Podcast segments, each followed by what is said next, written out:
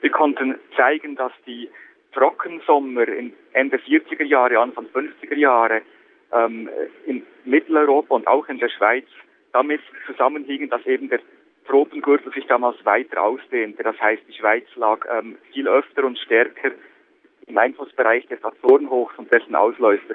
Umgekehrt war damals der Sachraum eher feucht und äh, erhielt viele Niederschläge. Dann hat sich der Tropengürtel nach Süden verlagert. Damit langte Mitteleuropa wieder eher in den Einfluss von feuchterem Wetter und feuchteren Sommern. Hingegen war die Sahelzone in den 70er Jahren nicht mehr im Bereich der Regenzone und dort traten dann in den 70er Jahren die schweren Dürren ein. Das Berner Klimaforschungsteam hat also herausgefunden, dass die Verschiebung der Dürrengebiete von damals direkt zusammenhängen mit der Verschiebung des Tropengürtels. Die treibende Kraft dahinter war jeweils die Klimaerwärmung, sagt Stefan Brönnimann.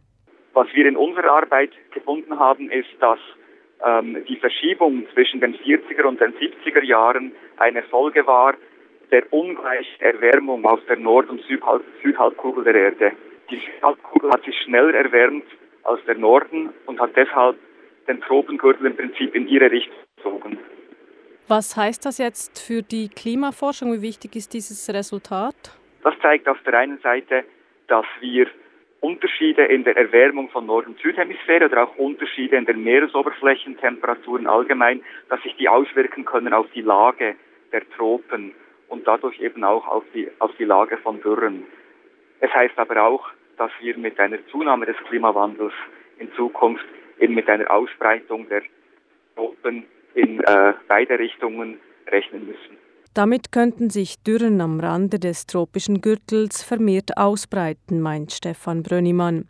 Zum Beispiel wurden bereits die jüngsten Dürren in Australien mit der Ausbreitung der Tropen in Verbindung gebracht. Dürren könnten aber auch vermehrt im Mittelmeerraum und im südlichen Zentraleuropa auftreten. Die Untersuchung der Berner Klimaforscher beruht auf Datensätzen, die erst seit kurzem zur Verfügung stehen.